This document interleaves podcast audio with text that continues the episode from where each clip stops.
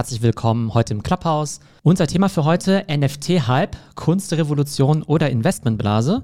Ich glaube, wenn man die letzten ja, Tage so auf LinkedIn oder auf Twitter verfolgt hat, dann konnte man dem Thema NFT kaum entkommen. Das ist wirklich so das Thema der Stunde. Man liest eben von verrückten Verkaufsrekorden. Da wurde jetzt letztens eine Videoinstallation mit Donald Trump für 6,6 Millionen verkauft. Auch die Grimes, die Künstlerin, die ja auch bekannt ist als die Freundin von Elon Musk, die hat letztes Wochenende eben auch Kunst, digitale Kunst gedroppt im Wert von vielen Millionen Dollar. Dann fragen sich natürlich viele Leute erstmal, Moment mal, spinnen die Leute alle? Wissen die nicht mehr, wohin mit ihrer ganzen Kohle, mit ihrem ganzen Kryptogeld, dass die jetzt eben diese ganze digitale Kunst kaufen, die man sich ja theoretisch auch einfach runterladen könnte oder umsonst angucken könnte. Und ich glaube, da lohnt es sich natürlich total, ähm, ja, diesem Thema heute so ein bisschen auf den Grund zu gehen. Und da freue ich mich auch, dass wir hier heute eine ganz tolle Runde dabei haben von Leuten, die sich eben auch wirklich mit dem Kunstbusiness eben auch sehr gut auskennen. Wir haben einmal die Annika Meyer da, die Kunstkritikerin ist und eben auch kürzlich einen sehr schönen Artikel für Monopol geschrieben hat über das ganze Thema NFT. Dann haben wir die Annette da, die ist Kunstexpertin, ist eben auch ähm, Lektorin auch an der LMU und berät eben auch viele Unternehmen, die eben mit dem Thema Kunst zu tun haben. Dann haben wir den Dirk eben da, Dirk eben von Christie's, die haben im Augenblick auch ein sehr, sehr spannendes äh, ja, Krypto- und NFT-Thema am Laufen. Und dann haben wir noch den Johann König da, einer der bekanntesten Galeristen in Deutschland, auf dessen Meinung ich eben auch schon sehr gespannt bin, was das ganze Thema NFT-Kunst angeht. Genau, ich muss mich an der Stelle auch erstmal outen als absoluter Kunstbanause in der Runde. Ich selbst bin total Tech begeistert und bin auch Krypto begeistert. Muss aber sagen, dass ich noch nie eine Galerie von innen gesehen habe. Und obwohl ich eben so ein Kunstbanause bin, habe ich in den vergangenen zwei Wochen extrem viel Zeit auf Plattformen wie Nifty Gateway verbracht, um dort eben Kunst zu studieren, versuchen das zu verstehen. Ich habe auch ein paar Sachen gekauft und auch gleich wieder verkauft. Also ich finde das Thema eben extrem spannend. Und die Tatsache, dass jemand wie ich sich jetzt dafür interessiert, zeigt entweder, dass es eine ganz unheilvolle Blase ist, die jetzt eben ganz viele Leute von außen anzieht. Oder vielleicht ist es ja auch toll, weil es eben die Kunst eben einem noch breiteren Publikum öffnet. Und darüber möchten wir eben auch heute sprechen. Aber wie gesagt, wir haben die absoluten Experten in, in der Runde. Und trotzdem muss ich euch mal fragen, Hand aufs Herz, wann habt ihr euch zum ersten Mal mit dem Thema NFT länger als zehn Minuten beschäftigt? Ich fange mal mit Annika an. Ja, intensiv dann, seit diese Christie's-Auktion bekannt gegeben wurde über die sicherlich der Boll gleich auch noch sprechen wird. Und ansonsten immer mal wieder in den letzten Jahren, aber äh, da dann nicht wirklich irgendwas abging. Also ehrlich gesagt intensiv seit, sagen wir mal, vier Wochen, aber immer mal wieder damit konfrontiert worden. Genau. Wie war das bei dir, Annette? Ja, also NFT-Kunst seit auch ungefähr drei, vier Wochen und äh, von NFT an sich. Eigentlich seitdem es die CryptoKitties gibt. Das war, denke ich, 2017 und sagen wir mal über das Thema Blockchain und Kunst diskutieren wir eigentlich schon seit 2014. Dirk, zu eurem Projekt werdet ihr gleich noch was erzählen, aber prinzipiell, wie lange bist du schon in der Materie drin? Prinzipiell glaube ich seit dieser Tagung in London Art and Tech, aber natürlich Nifties, wie ich viel niedlicher finde, sie zu nennen, auch tatsächlich in der Tiefe, in der wir gerade alle darüber sprechen und vielleicht nachdenken, seit ein paar Wochen erst. Ja, klasse. Und Johann, wie ist das für dich so als äh, Galerist, der ja auch viel mit Künstlern zusammenarbeitet? Ich glaube, so ein gutes Jahr, als die äh, Christina Steinbrecher mich besucht hat in der Galerie und mir ihr Projekt Blockchain.art vorgestellt hat. Die versucht eine, oder die, die ist dabei, eine Blockchain zu etablieren, die eben spezifisch für äh, Kunst ist, so wie eben Blockchain.art schon sagt und ansonsten vorher immer so aus dem Augenwinkel und jetzt ziemlich intensiv in den letzten. Genau, jetzt haben wir das Wort NFT ja schon genannt. Ähm, wir werden gleich tiefer darauf eingehen. Ich versuche es trotzdem mal so ganz einfach zu erklären. Also NFT steht eben für Non-Fungible Token. Das sind also ganz einzigartige ja, Token, mit denen man eben vor allem virtuelle Güter, wie zum Beispiel Kunst, eben einzigartig und fälschungssicher machen kann. Als Beispiel, wenn ich jetzt eben so mir ein digitales Bild kaufe, dann wird eben jedes Bild auf der Blockchain mit diesem einzigartigen NFT eben verknüpft und dadurch ist es einzigartig und identifizierbar. Das heißt, dieses Bild von Donald Trump, das jetzt eben letztens für 6,6 Millionen verkauft wurde, das könnte sich jetzt prinzipiell erstmal jeder als Video eben runterladen und auf seinem Handy eben abspielen. Aber ähm, es gehört einem eben nicht und man kann eben auch nicht damit handeln. Und nur wenn man eben wirklich über dieses NFT eben verfügt, dann ist man eben der Besitzer davon. Das kann man eben auch alles auf der Blockchain nachvollziehen ne, dass eben ein Werk von A nach B verkauft wurde und von B nach C. Und das Interessante daran ist eben auch noch, dass der Künstler in der Regel an jedem Wiederverkauf beteiligt wird, zum Beispiel mit 10 Prozent, weil wir aus der traditionellen Kunst ja vielleicht noch so diese Vorstellung haben, Mensch, der Künstler, der hat irgendwie klein angefangen, hat irgendwie ganz günstig seine Kunst verkauft für 100 Euro Irgendwann ist sie dann mal 100 Millionen wert geworden und er hat eigentlich nichts davon gehabt und ist vielleicht sogar noch arm gestorben. Und das wird unter anderem eben auch durch diese NFTs eben ja äh, vermieden, weil da einfach in so einen Smart Contract reingeschrieben werden kann, dass eben der Künstler bei jedem Weiterverkauft eben nochmal dran partizipiert. Und wir wollen jetzt eben auch gleich in der Runde drüber sprechen, was das eben auch für Implikationen auch ähm, ja, für den Kunstmarkt hat. Aber wenn wir jetzt erstmal sozusagen bei der Kunst erstmal anfangen, bevor wir über das Business sprechen. Vielleicht die Frage mal an Annette, auch als Kunsthistorikerin. Genau, das, was wir jetzt gerade sehen, digitale Kunst, NFT-Kunst. Ist das denn überhaupt Kunst im herkömmlichen Sinne? Ja, das ist eine super Frage, weil genau diese Frage nämlich äh, extrem kontrovers kon äh, diskutiert wird, vor allem unter Sammlern. Ich würde sagen, definitiv. Also NFT Kunst erfüllt alle Kriterien eines Kunstwerkes. Wir wissen den, den äh, Künstlernamen, wir haben den Titel, wir haben die Technik, also es geht über Blockchain, es ist Kryptoart. Wir haben auch die Größe, da müssen wir natürlich äh, vom Pixel ausgehen. Und insofern, also wie, wie bereits schon vielleicht auch bei Netzkunst bekannt, also Netzkunst ist ja auch, also popcornpainting.com beispielsweise ist auch ein Unikat und funktioniert eigentlich ähnlich. Aber ich, ich würde sogar noch weitergehen. Ich würde sagen, wir haben eine absolute Revolution mit dieser Kunst äh, und das Ganze ist ja auch sehr schnelllebig. Aber äh, Revolution in dem Sinne, weil äh, wir haben eine neue Kunstform, also die Kryptokunst, wir haben eine neue Technik, die Blockchain, wir haben neue Themen. Also es geht ja, wenn man mal ein bisschen tiefer schaut, von der Ästhetik her sehr von der ganzen Game-Industrie aus. Also es gibt Fantasy, Kryptopunks und Tech-Idole wie, wie eben Elon Musk. Wir haben eine ganz neue Rezeption und wenn ich da weiter nachdenke, also die letzte Revolution in der Art würde ich mal behaupten und da gibt es bestimmt eine Riesendiskussion darüber, äh, ist gewesen mit dem Impressionismus Ende des 19. Jahrhunderts. Und äh, wir wissen, impressionistisch war auch, hieß erstmal, also war ein Schimpfwort für die Kunst, weil sie eben den visuellen Gewohnheitsmustern in der damaligen Zeit absolut überhaupt nicht äh, entsprochen hat. Und das haben wir eigentlich ähnlich jetzt. Genau, jetzt hast du ja verschiedene Begriffe genannt. Kryptoart, digitale Kunst, NFT. Vielleicht zum Verständnis, dass Leute jetzt auf digitalen Medien jetzt Kunst produzieren, zum Beispiel irgendwie auf Computern oder iPads. Das gibt es ja schon eine ganze Weile. Und ist jetzt NFT irgendwas, was das Werk an sich beeinflusst oder ist NFT jetzt einfach nur eine Art Mechanismus, der für die Transaktion da ist, eine Art Gütesiegel, aber jetzt an sich jetzt ähm, nicht das Bild oder das Video beeinflusst, was jetzt der Künstler schafft. Also ich glaube, man muss sowieso das Ganze immer im Gesamtbild sehen. Also NFT-Kunst ist ja äh, eigentlich ein Teil von NFT-Collectibles. Da gibt es ja sehr viele. Man kann äh, Autos äh, als NFT sammeln, Schuhe als NFT sammeln. Äh, und dann ist es natürlich eine Sparte der digitalen Kunst. Und die digitale Kunst wiederum ist eine Sparte der zeitgenössischen Kunst. Also ich würde mal sagen, es ist neben Robotik, neben VR, neben AR, AI, Netzkunst, Software Art und so weiter ein, ein Teilbereich ähm, des Ganzen. Genau, dann die nächste Frage an Annika als Kunstkritikerin. Du hast ja kürzlich im Magazin Monopol eben auch über NFTs geschrieben. Was war denn da deine Hauptbotschaft? Äh, wenn ich vielleicht noch mal ganz kurz was zu dem sagen kann, was darf, was gerade besprochen Ja, gerne, ja. Ich frage mich, wie tragfähig der Begriff NFT-Kunst ist, weil NFTs können ja alles sein und man sieht, dass das sehr breit gefächert ist, also verschiedene Plattformen, verschiedene Künstler und Künstlerinnen, weil es verschiedene äh, Marketingstrategien gibt hinter diesen großen Marketplaces und same mit Spotify. Also da haben wir auch alles an Musik auf, auf eben einer Plattform, aber würde man jetzt Musiker, deren Alben man sich auf Spotify anhören oder runterladen kann, würde man die jetzt Spotify-Künstler und Künstlerinnen nennen? Also das vielleicht auch gerne mal meine Frage ganz kurz an Annette zurückgespielt, wie sie das als Kunsthistorikerin sieht oder auch äh, weil der Begriff Instagram-Kunst und Instagram-Künstlerin sehr oft fällt. Was soll das sein? Ja, da hast du vollkommen recht. Also ich glaube, NFT-Kunst äh, und äh, Künstler dürfen wir wahrscheinlich nicht sagen. Also das, denke ich, wollen auch die wenigsten Künstler hören, zumindest die, die aus dem traditionellen Kunstmarkt kommen. Die gleiche Thematik hatten wir ja schon mit dem Begriff Digital Artist. Also davon äh, distanzieren sich ja eigentlich auch alle Künstler, die technologiebasiert arbeiten.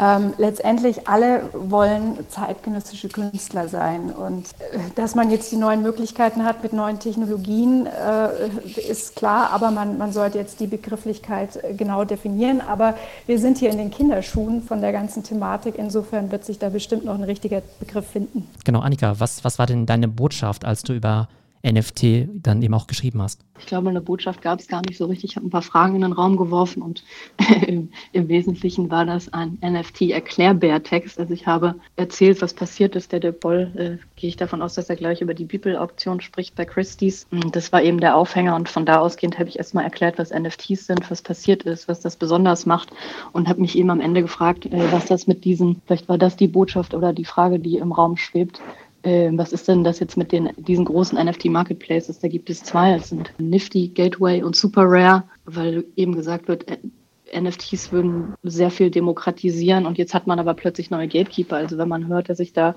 irgendwie 5000 Künstler und Künstlerinnen gerade auf der Warteliste stehen oder zehn. Und hier auch kann man auch nochmal darüber diskutieren, über das Wort Künstler und Künstlerin, weil die meisten sehen sich gar nicht so sehr äh, klassisch in diesem Bereich, sondern nennen sich Creator. Äh, genau, das war meine Frage, die ich so gestellt habe. Was passiert da eigentlich? Ist das wirklich eine Demokratisierung?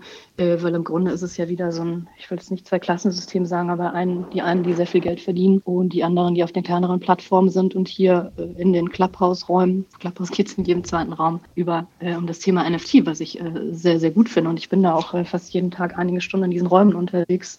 Äh, und da sind eben ganz viele von, von Künstlern und Künstlerinnen unterwegs und die dann Leute fragen, die schon auf diesen Plattformen sind, du, wie komme ich denn da wie komme ich denn da hin? Und dann erzählen die denen halt, ja, fang doch erst mal klein an, geh doch mal auf einen kleinen Marketplace, mint dann NFT auf einer offenen Plattform und, und versucht dann die Aufmerksamkeit der größeren äh, Marketplaces zu bekommen. Und dann vielleicht auch meine Frage an Johann. Erinnert dich das äh, klassisch an die Kunstwelt, dass man erst bei einer kleineren Galerie anfängt und dann äh, hofft, äh, zu einer größeren wechseln zu dürfen? Haben wir da plötzlich dieselbe Dynamik? Ich finde eigentlich den Blick in die Kunstwelt oder zurück in die Kunstwelt nicht so interessant. Ich finde eher interessant, dass es ja ganz andere Vertriebsformen sind. Also das genannte Werk ist ja nicht für 3,5 Millionen verkauft worden von Grimes, sondern die hat, glaube ich, diese Open Edition gestartet und dann haben so viele Leute das gekauft. Ich bin jetzt nicht genau im Thema, aber ich glaube, so ungefähr war es, dass, das, dass diese Summen zusammenkommen. Und interessant finde ich jetzt bei Christie's, der, der Verkauf von Beeple, das ist ja ein Direktverkauf.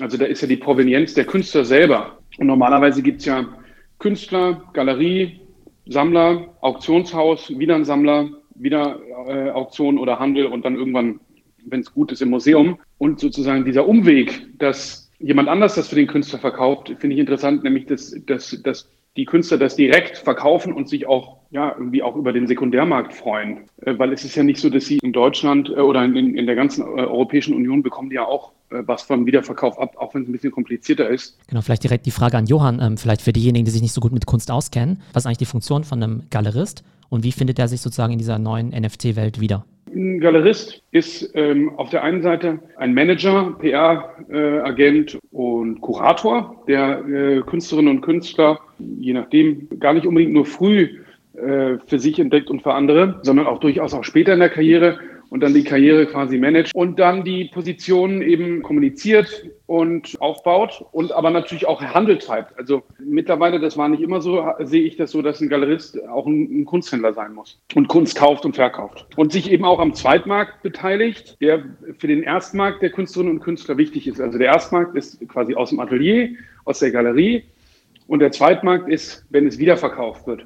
Und interessant ist, es ist aber eigentlich, es ist nicht verkehrt, in die Wirtschaft zu schauen, wenn man überlegt, wie lange früher Aktien gehalten wurden und wie schnell sich das dann verändert hat, wie, wie die Haltezeiten sich verändert haben, so ist es dann auch mit der Kunst. Dann gab es eine Zeit lang so, Auktionshäuser haben nichts verkauft, was nicht älter war als fünf Jahre, äh, zehn Jahre, dann fünf Jahre. Jetzt gibt es zum Teil Arbeiten, die sind quasi aus demselben Jahr. Und so schnell wie das sich entwickelt hat, haben wir jetzt Plattformen, wo Künstler, in Anführungszeichen meinetwegen, äh, jetzt ihre, ihre äh, äh kreativen Leistungen verkaufen und die werden sofort eine Sekunde später wieder im Zweitbank wiederverkauft und wiederverkauft. Und das geht jetzt noch eine Zeit lang gut, aber ich bin ganz sicher, bei dem Angebot, was da produziert wird, wird sich das ziemlich schnell relativieren. Genau, vielleicht kann ich da auch kurz was von meiner Erfahrung bei Nifty Gateway erzählen. Tatsächlich habe ich dann eben auch so ein Werk von Grimes gekauft. Ganz ehrlich, einfach nur um es auszuprobieren und auch ein bisschen unter dem Spekulationsmotiv, um mal zu schauen, wie das funktioniert. Das ist wahrscheinlich jetzt auch nicht das Gesündeste im Markt, wenn jetzt eben so viele Leute vielleicht mit dazukommen. Aber einfach, um es zu erklären, genau da hat äh, ne, ne, die Künstlerin, die droppt dann eben neue Werke und es wird eben sehr stark von dieser Plattform von Nifty Gateway zum Beispiel auch kuratiert.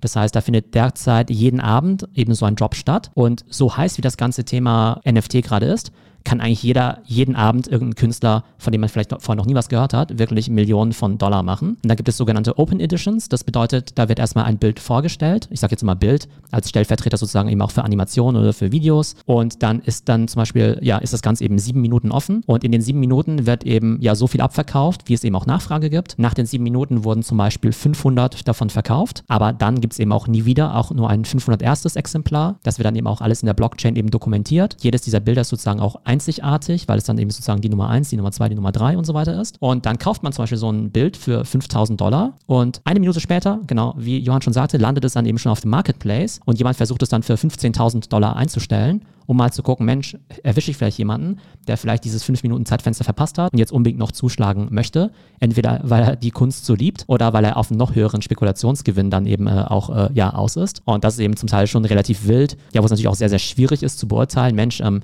was ist jetzt eigentlich Kunst überhaupt wert? Das fällt mir in der realen Welt ja schon sehr schwer. Aber gerade wenn wir es einfach mit ein paar digitalen Pixeln zu tun haben, ist natürlich sehr schwer zu sehen, Mensch, warum ist das eine jetzt irgendwie 6 Millionen wert und das andere halt überhaupt nichts? Ja, ich glaube, das ist sicherlich zum Teil ein sehr, sehr überhitzter Markt, den es eben gerade da gibt. Jetzt kommen wir mal zu Dirk von Christie's. Ihr habt da ja gerade ein extrem spannendes äh, Projekt äh, am Laufen. Ich gehe mal davon aus, dass nicht alle im Publikum wissen, wer oder was Beeple ist. Vielleicht, wenn du da nochmal äh, ja, von vorne ansetzen könntest, vielleicht wer Beeple ist und seit wann ihr auch mit ihm zusammen an diesem Projekt arbeitet. Ja, Beeple ist ein Künstler, der nennt sich auch tatsächlich so, heißt, äh, wie wir das in Deutschland nennen würden, bürgerlich Mike Winkelmann. Und der hat seit dem 1. Mai 2007 jeden Tag ein Werk geschaffen oder den Teil eines Werkes und dieser ganze Komplex äh, nennt sich The First 5000 Days und diese Arbeit wird aktuell in einer Online-Only-Auktion bei Christie's angeboten. Die ist ohne Limit, also ohne Reserve angeboten worden. Ich bin jetzt hier gerade auf meinem iPad. Ich glaube, im Moment stehen wir bei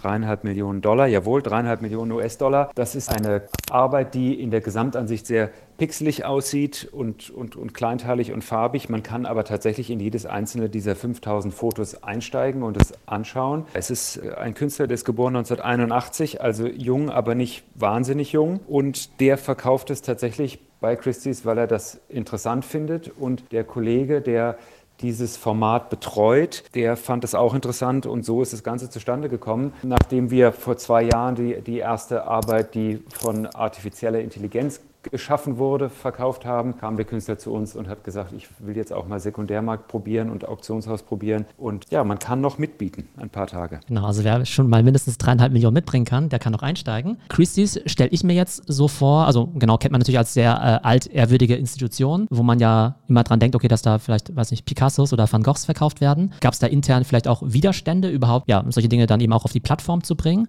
Oder war für euch schon relativ lange offensichtlich, dass es eben auch eine ganz legitime und auch ja sehr beliebte Art der Kunst ist. Ja, Widerstände würde ich das nicht nennen, aber einen sehr großen Erklärungsbedarf und Informationsbedarf, weil natürlich wie viele hier in diesem Raum, die allermeisten meiner Kolleginnen und Kollegen noch nie von diesem Medium gehört hatten und überzeugt werden mussten oder informiert werden wollten zumindest.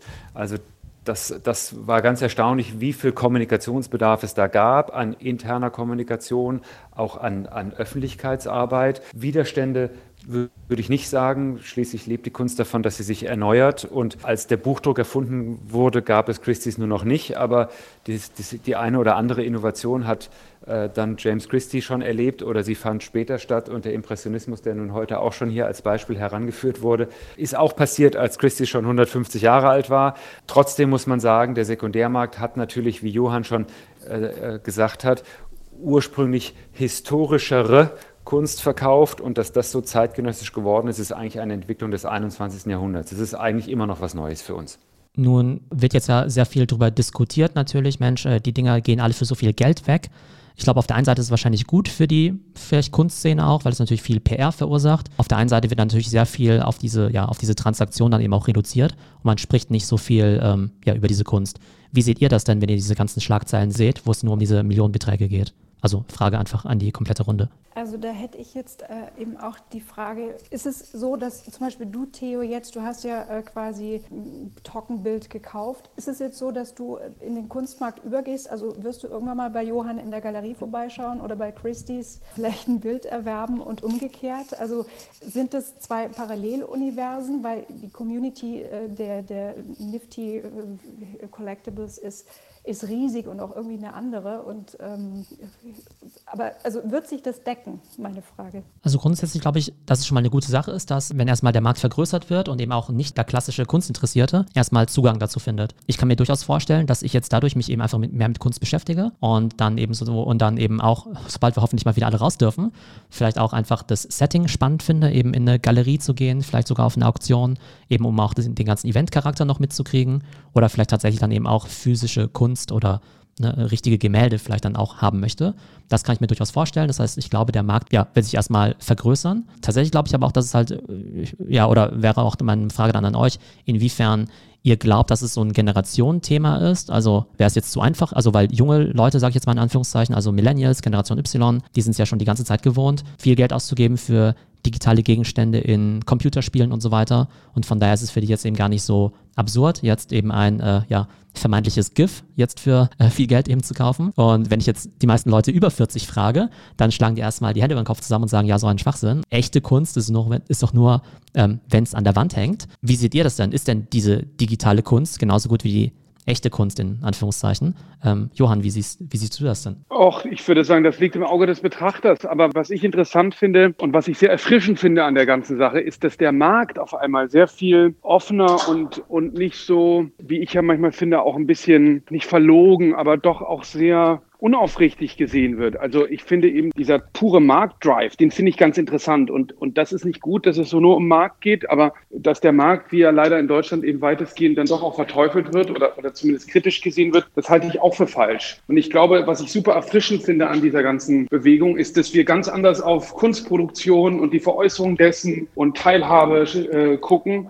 weil wenn wir das jetzt mal umdrehen und denken, da geht jetzt der Künstler hin äh, und äh, verkauft direkt im Auktionshaus, was ja täglich auf, auf Nifty Gateway passiert und auch in dieser Fülle, das ist ja nicht äh, üblich. Und wir haben gesehen bei Damien Hirst, der hat quasi dieses Prinzip der Open Edition, also wir haben das schon ein paar Mal gemacht und wir haben ja auch Edition König, wo wir Editionen rausgeben, äh, aber das hat natürlich nicht so eine Reichweite, wie wenn Damien Hirst das macht und der Damien Hirst hat jetzt dieses Konzept der Open Edition einfach sofort übernommen äh, und gleichzeitig dazu gesagt, er nimmt Krypto Currency an. Und das finde ich eben interessant, wie auf einmal von links hinten da diese neue Bewegung kommt und alle im, im klassischen Kunstmarkt total durchdrehen und nicht wissen, wie sie da jetzt schnell möglichst mitmachen können. Johann, wenn du den Bibel ersteigerst, nehmen wir auch deine Kryptowährung. Ist das einzige Los, was Christie's anbietet und du darfst in Krypto bezahlen? Ich bin schon outbid leider. Ich bin schon überboten.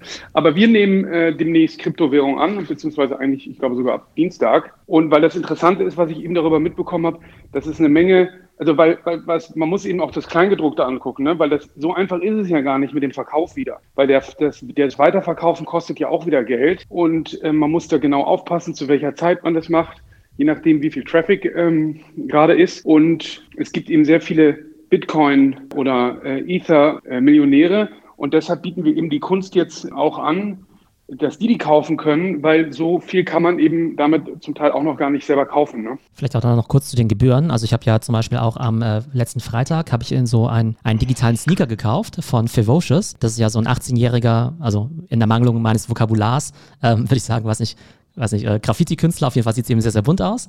Und der hat eben diesen digitalen Sneaker rausgebracht, ähm, zusammen mit Artefakt. Das ist eben so ein visuelles Designstudio, die dann eben auch digitale Fashion rausbringen. Der hat eben innerhalb von sieben Minuten auch wieder in so einer Open Edition drei verschiedene Sneaker verkauft und damit in Summe eben drei Millionen erlöst, ja. Und wenn ich daran denke, dass jetzt ja zum Beispiel, ne, also der Beeple ist ja vor ein paar Monaten ja groß in der Presse gewesen, weil eben er auch bei einem Drop eben über drei Millionen gemacht hat. Und jetzt kommt eben, also gefühlt jetzt kann jeder daherkommen und einfach acht Wochen später eben auch schon drei bis fünf Millionen eben erlösen, was ja eben Wahnsinn ist. Auf jeden Fall, wenn man dann so einen Sneaker gekauft hat für 5000 Dollar, den dann aber zum Beispiel später für 6000 wieder weiterverkauft, dann muss man eben auch da wieder 10% von dem Preis wieder an den Künstler zahlen, was ja an sich erstmal eine gute Sache ist, und dann wieder auch 5% an Nifty Gateway. Das heißt, selbst wenn man jetzt sozusagen ja äh, von 5000 auf 6000 geht, dann denkt man erstmal, ja, gar nicht so schlecht für, dafür, dass ich ein paar Minuten ein bisschen auf der Maus rumklicken musste, aber das ganze Geld geht quasi an Gebühren wieder weg. Und es besteht natürlich auch die Möglichkeit, dass nach ein paar Stunden vielleicht niemand bereit ist, auch nur 2000 Dollar dafür zu zahlen und dann sitzt du halt da, ja, mit einem GIF von einem Sneaker,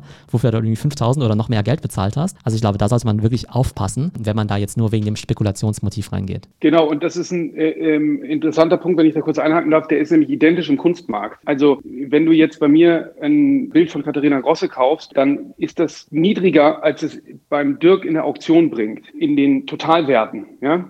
Aber wenn du dann abziehst, bei mir kommt Mehrwertsteuer drauf, dann nimmt der Dirk, je nachdem, was für ein äh, Kunde du bist, Einlieferer du bist, nochmal Provision von dir für die Einlieferung, definitiv. Die Frage ist nur, wie viel. Und dann kommt das Käuferaufgeld drauf bei der, bei der Versteigerung. Plus das Folgerecht, das gibt es eben in Europa auch. Also je nachdem, wo es verkauft wird, bekommt dann die Katharina Grosse nicht direkt das Geld, aber das Folgerechtsausgleich, die VG Bildkunst. Und dann sieht man in der totalen, bei mir meinetwegen 100.000 Euro netto im Verkauf und Ergebnis äh, 150.000 Euro Euro inklusive Prämie in der Auktion.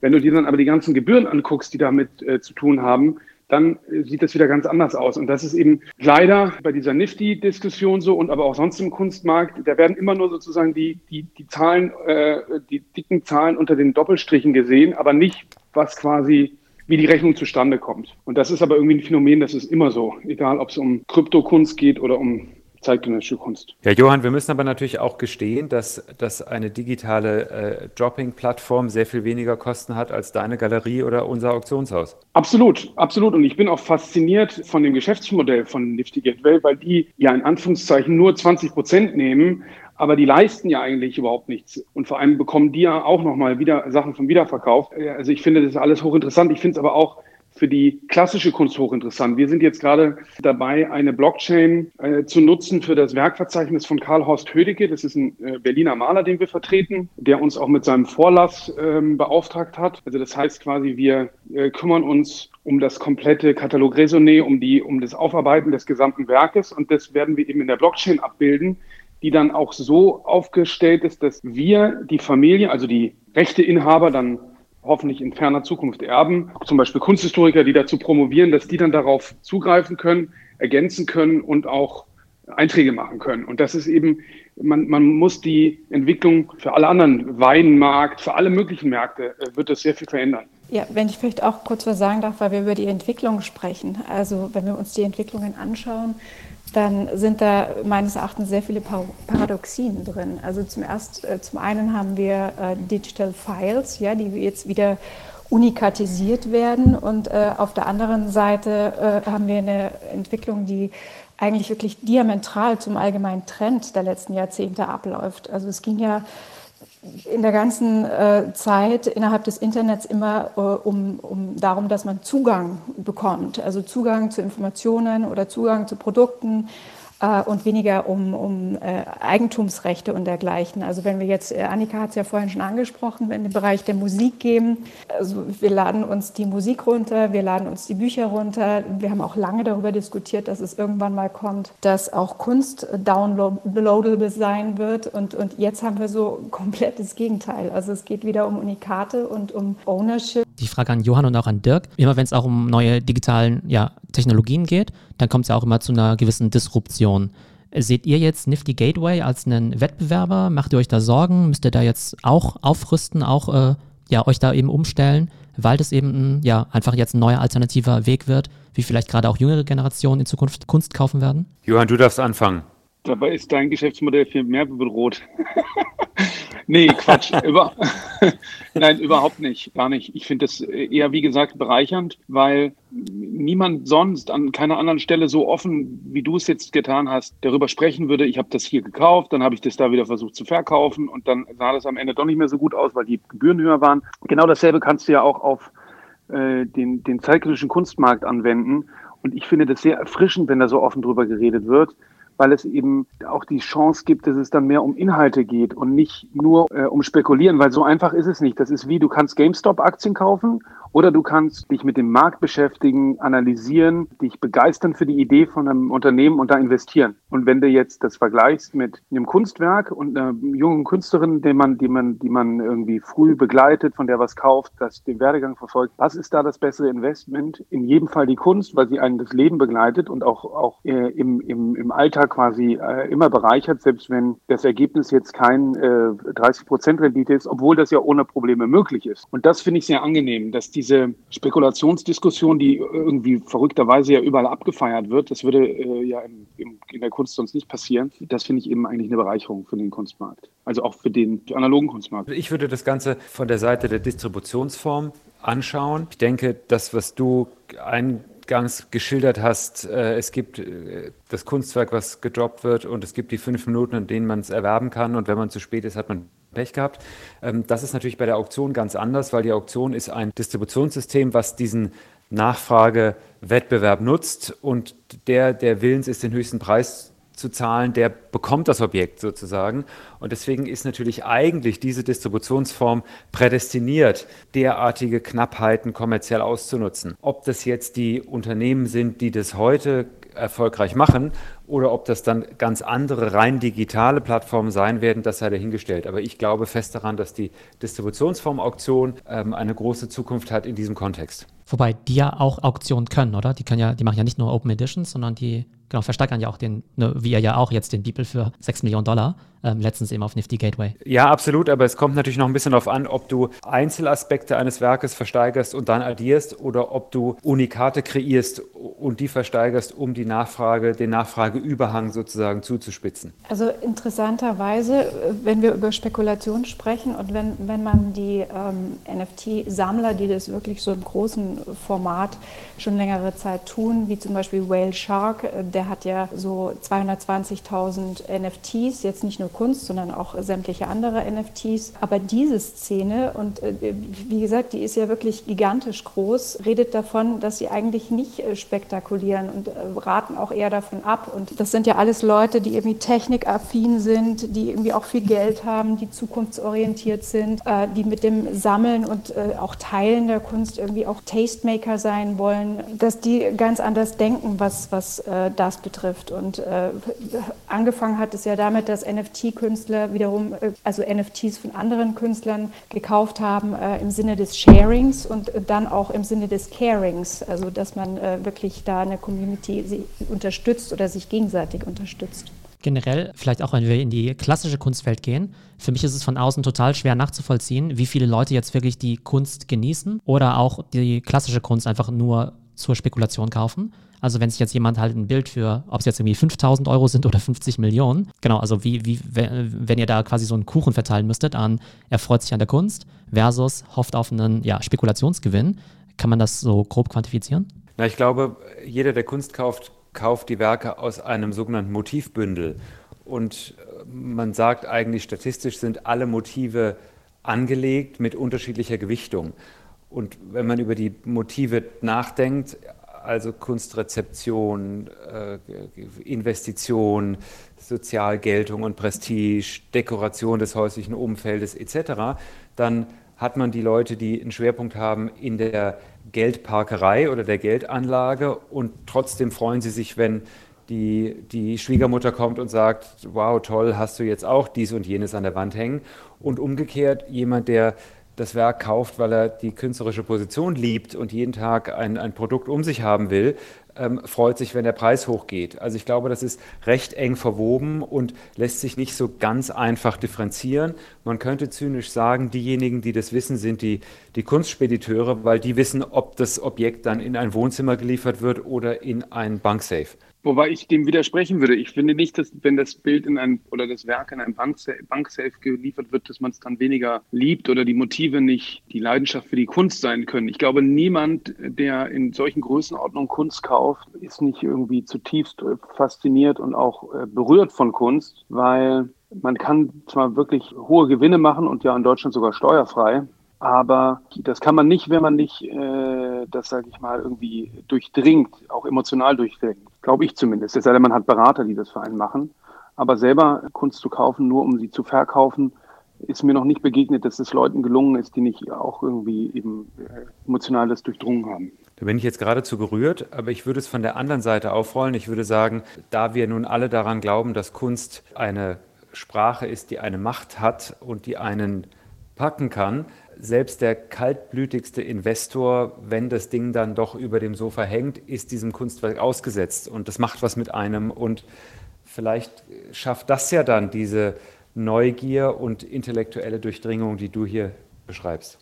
Ja, aber was ist natürlich, was man auch einfach dem verkaufen lassen muss, ist, mindert ja nicht das Kunstwerk, sondern manchmal tut man den Kunstwerken auch einen großen Gefallen damit. Also ich meine, der Gerhard Richter hätte mal gesagt, jedes gute Kunstwerk landet sowieso irgendwann in einem Museum, weil es wird dann, äh, es wird sozusagen mehrfach gehandelt und dann wird es irgendwann auch mal bei jemandem ankommen, der sagt, das sollte der Öffentlichkeit gehören und das dann der, weiß ich nicht, dem, dem hoffentlich einem europäischen Museum vermacht, weil die äh, tendenziell nicht verkaufen, im Gegensatz zu den äh, nordamerikanischen. Aber das ist nochmal eine andere äh, Frage. Und auf alle Fälle ist es ein sehr nachhaltiges Investment, weil die Kunst verschwindet ja nicht, sondern die wird ja umhegt und gepflegt und dann eben in sorgsamen White Glove Sales dann weiterverkauft. Wenn ich ganz kurz was fragen darf, weil hier äh, Galerist und Auktionshaus sind, Johann, und äh, warum machst du keine Versteigerung? Oh nein! Das ist genau weil ich dem Dirk nicht, äh, der hat schon genug Konkurrenz mit Nifty Gateway. Nee, ähm, weil äh, genau solche Fragen sind jetzt möglich. Meine Aufgabe ist es, Karrieren zu bauen. Das ist eigentlich im Prinzip vielleicht so, wie es irgendwie Seed-Investoren gibt und IPOs und so. Das ist eigentlich eine gute Frage, Dirk. Was denkst du? Es gibt ja zum Beispiel die Galerie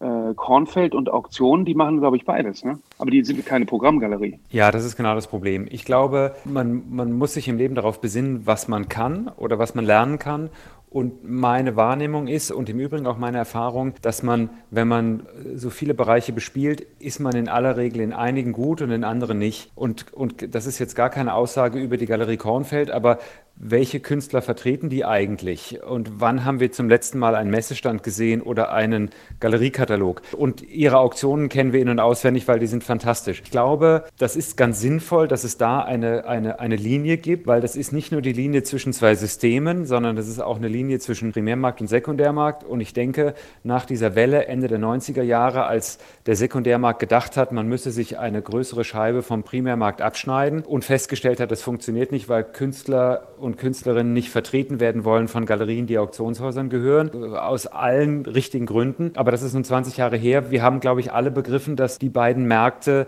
sich gegenseitig brauchen und, und wenn der Primärmarkt nicht die Luft zum Atmen hat, dann entdeckt er keine neuen künstlerischen Positionen und wenn die nicht entdeckt und äh, befördert werden in der Art und Weise, wie Johann das gerade beschrieben hat, dann ist dieser, dieser Sauerstoffmangel, kommt dann irgendwann auf dem Sekundärmarkt an und damit ist niemandem gedient. Also ich glaube, dass ihr KünstlerInnen vertretet und diese, diese Werke zum ersten Mal handelt und dann möglicherweise, sofern das geht, auch äh, bei weiteren Marktauftritten begleitet und dass wir ein ganz anderes kommerzielles Konzept und eine ganz andere Form der Distribution haben, das hat durchaus seine Berechtigung. Ich habe jetzt noch eine Frage auch an Annika und an Annette und zwar auch wieder sozusagen aus der äh, Sicht des, äh, ja, des Banausen. Und zwar, ähm, gibt es denn irgendeine Möglichkeit, objektiv zu beurteilen, ob jetzt irgendwas ich möchte gar nicht mal sagen schön, weil es ja wirklich sehr subjektiv ist, aber zumindest künstlerisch wertvoll ist. Ich mache es mal an einem Beispiel fest. Gestern war auf Nifty Gateway dieser Job von dem Künstler, Gucci Ghost nennt er sich ja, und seine Werke sind dann immer irgendwelche Geister, die irgendwie überall Gucci-Logos haben. Und dann gab es zum Beispiel eine goldene Toilette, die sich dann im Kreis gedreht hat. Und da waren eben ganz viele Gucci-Logos drauf. Jetzt in der normalen Kunst, bei einem Bild, könnte ich mir vielleicht vorstellen, Mensch, äh, wenn ich jetzt irgendwie vielleicht jahrelang an irgendwas gemalt habe oder vielleicht teures weiß nicht, Material oder so verwendet habe oder sonst was, dass man vielleicht schon am Input vielleicht festmachen kann, okay, das hat einen gewissen Wert auch wenn die Ästhetik vielleicht dann Geschmackssache ist. Ähm, wohingegen bei so einem, bei so einem digitalen, bei dem goldenen Klo, da weiß ich auch nicht, ob er das einfach in drei Minuten auf seinem, ja, auf seinem MacBook da irgendwie zusammenschustern kann. Welche Kriterien gibt es denn, um zu beurteilen, ob irgendwas ja äh, gewissen Wert hat oder gehaltvoll ist? Das goldene Klo ist ja ein Rip-Off. Äh, da würde mich auch Johanns Meinung dazu interessieren. Johann, ich weiß nicht, ob du es gesehen hast, aber ich habe das goldene Klo gesehen und dachte, mh, interessant. Äh, Katelan äh, und fragte mich, ob das jetzt schon als Plagiat durchgeht. Ja, interessant finde ich, dass unter dem Gesichtspunkt, ich erinnere mich an Abendessen, dem ich beigewohnt habe als kleines Kind, wo die, ich war mit meinem Vater irgendwie zum Abendessen und da waren, äh, wir, haben, wir hatten nie Immobilien und nichts dergleichen, äh, vollkommen, äh, mein, mein Vater war vollkommen uninteressiert an irgendwelchen Formen von Besitz. Und an diesem Abendessen waren wir bei Leuten, die haben darüber sich ausgetauscht, wie sie Ostimmobilien kaufen, im großen Stil nach der Wende.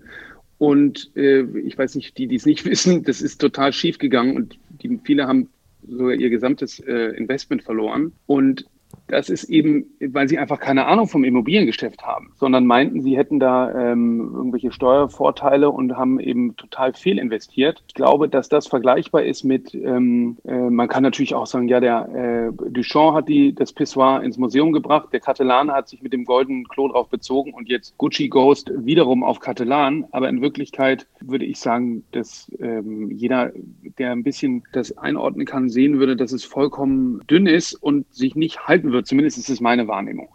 Und diese Perspektiveinordnung gehört eben zum Investieren, Spekulieren, Sammeln dazu. Und insofern, ich glaube nicht, dass es ein Plakate, Plagiat ist, aber ich, ich selber habe ja überlegt, ob ich nicht auch irgendwelche Nifties machen soll äh, und habe, glaube ich, ähnlich äh, plumpe Ideen. Also, ähm, also das ist zumindest mein. Ich gerne widersprechen, wenn ich darf, wegen der klassischen Kriterien zum, zur Wertbildung von Kunst. Ähm, einiges funktioniert ja in, in, in, dem Fall NFT nicht. Also klassisch geht man bei Quali also von, von der Bewertung von Kunst aus von Qualität, von Marktfrische, Knappheit, Provenienz, Authentizität und dann ist es ja so, also im zeitgenössischen Bereich, dass die eingefleischten Sammler genau wissen, was sie tun. Also die haben ein enormes Wissen, die haben enorme Erfahrung, sie haben äh, den Vergleich zu, zu anderen äh, Künstlern und, und sozusagen den Dialog mit, mit anderen Künstlern. Und wenn wir jetzt so neue Kunstformen haben äh,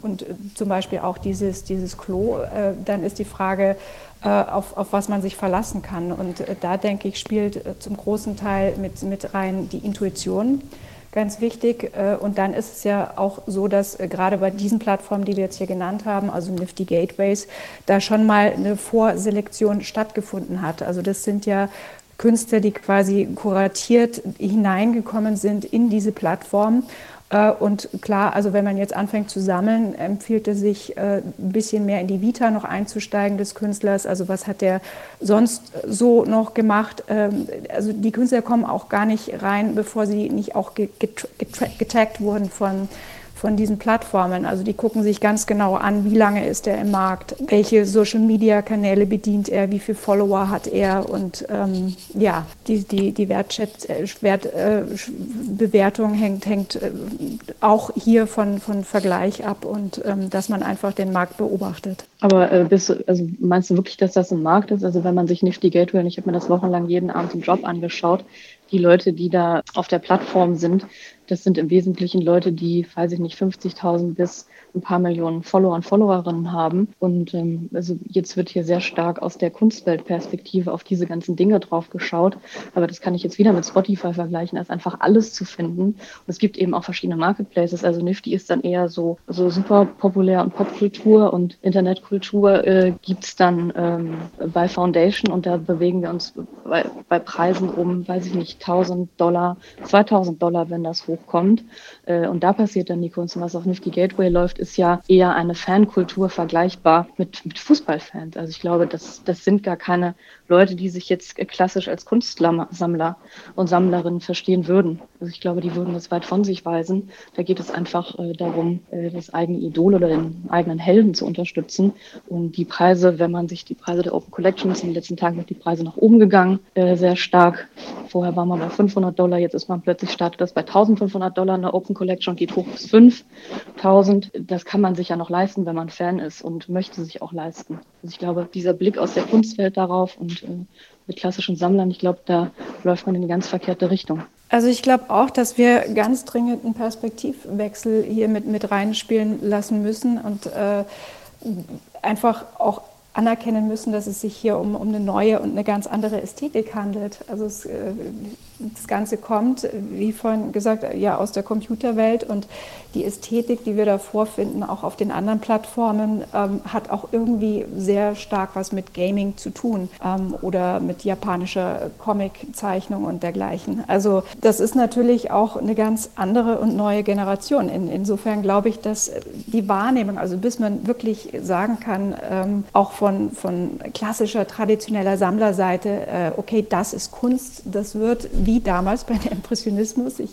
äh, eine Weile dauern. Darf ich noch mal ganz kurz dazu was sagen, weil auf Foundation, also das sind ja Leute, die machen seit, weiß ich nicht, zehn Jahren Netzkunst, digitale Kunst, Memes. Das hat ja alles oder sehr, sehr viel davon hat Geschichte geschrieben und Lindsay Howard die bei Foundation Head of Community ist, die ist ja auch Kuratorin in diesem Bereich gewesen. Die kennt sich wahnsinnig gut aus. Als die live gegangen sind, sind die, glaube ich, mit 50 Künstlern und Künstlerinnen an den Start gegangen. Und da waren, da waren alle Namen dabei, die man sich, wenn man sich in diesem Bereich auskennt, digitale Kunst, Netzkunst, Social Media, dann waren genau die Leute am Start. Also das ist alles schon, hat, wenn man jetzt sagen kann, in diesem Bereich Kunstgeschichte geschrieben. Ähm, und von daher also hat auch kürzlich ein, ein junger Galerist äh, von La Turbo Avedon, das ist so ein, so ein Avatar, da hat er sich fast verschuldet, weil er einfach dieses Werk sichern wollte und eben nicht wollte, dass es jemand kauft, der damit spekuliert. Und er will es auch nicht verkaufen, aber ihm, ihm war wichtig, äh, diese Arbeit zu sichern und zu bewahren. genau, vielleicht kurz zum, äh, ja, genau, zum goldenen Klo. Das kann man tatsächlich noch ersteigern. Es liegt gerade bei 40.000 Dollar. Ihr habt noch zwei Stunden und 36 Minuten Zeit. Das heißt, wenn es für den Beeple bei, äh, genau bei Dirk nicht mehr reicht mit den dreieinhalb Millionen, dann könnt ihr ein goldenes Klo für etwa wahrscheinlich 40 bis 60.000 eben herstehen. Genau, ich möchte vielleicht noch auf das eingehen, was Annika gerade gesagt hat. Ähm, genau, diese Jobs bei Nifty Gateway. Ich finde die ehrlich gesagt auch ein bisschen gefährlich, weil man vielleicht den Markt dadurch auch ein bisschen verbrennen kann. Äh, also Grimes war mir jetzt nicht als Künstlerin bekannt, aber ich kenne mich da ja immer auch nicht gut aus. Aber ich glaube, sie ist ja Primärsängerin. Und jetzt ist sie natürlich irgendwie populär. Das ist halt Wahnsinn, weil, genau, also selbst ein Beeple, glaube ich, wurde selbst vor bei solchen ja, Drops vor einigen Wochen noch für 1000 Dollar, glaube ich, zum Teil verkauft, die jetzt halt irgendwie, weiß nicht, mehrere hunderttausend wert sind, ja. Und dann kostet aber plötzlich dann dieser digitale Sneaker von diesem 18-Jährigen für Vocious dann eben auch schon 10.000 und eine Grimes droppt dann eben auch Sachen für 7.500. Und das ist zwar schön für sie, wenn sie an einem Wochenende dann irgendwie so viel Geld einnehmen kann wie in ihrer ganzen Karriere innerhalb von ein paar Minuten und da irgendwie 6, 7, 6, 7 Millionen Dollar macht. Für die Plattform ist natürlich auch nett, da erstmal die 15% zu bekommen.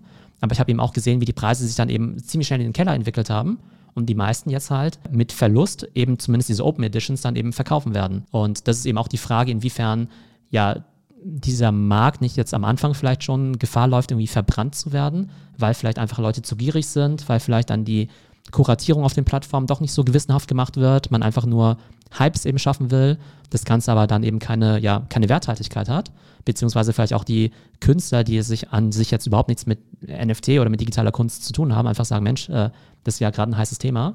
Jetzt muss ich mal dahin networken zu Nifty Gateway und den ganzen Plattformen und mal mit denen so einen Deal machen, dass ich jetzt in zwei Wochen auch was droppen kann. Und mein Praktikant macht in der Zeit halt irgendwie auch schnell irgendwie so, ein, so eine animierte Katze. Was haltet ihr davon? Also glaubt ihr, dass äh, ja, dieser Markt dann eben auch ganz schnell verbrannt werden kann? Ja, aber da muss ich dann wiederum auch eine Lanze für die animierte Katze brechen. Dein Praktikant macht sie ja nicht als erster, sondern nachdem er mitgekriegt hat, dass man mit so einer animierten Katze so einen Erfolg haben kann.